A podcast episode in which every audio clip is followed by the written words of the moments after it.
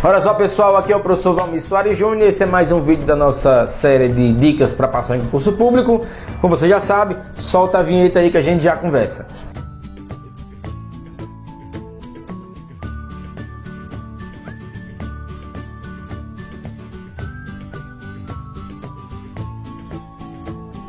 Pessoal, é, alguns concursos costumam cobrar atualidades, então é, eu venho sugerir a você que não se desligue completamente do mundo.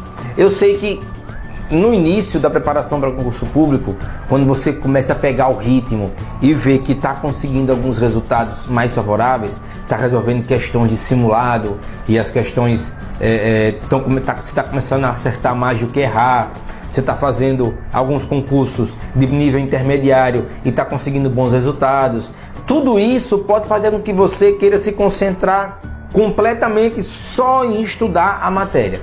Mas lembra, alguns concursos cobram atualidades, então de vez em quando é, assista alguns telejornais, vê o que está acontecendo no mundo, porque algumas provas têm, têm como tema lá direto atualidades e outras acabam por colocar é, a, a, a, cobrança dos temas por atualidade na redação ou em questões discussíveis, dependendo do seu concurso, tá bem? Então, é, essa era curtinha, só isso. Um abraço, bons estudos e até a próxima.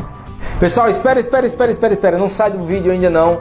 É, eu queria pedir a você que não é, não é inscrito no meu canal ainda, que se inscreva agora. Tem aqui embaixo, se estiver vendo no YouTube, tem um quadradinho aqui no canto se estiver vendo em algum outro meio, é, acesse meu canal no YouTube e se inscreve. Tem muito material bacana aqui. Eu estou fazendo um trabalho que eu acredito que vai, a médio prazo, surtir um efeito interessante na vida de quem está estudando e se preparando para concurso público.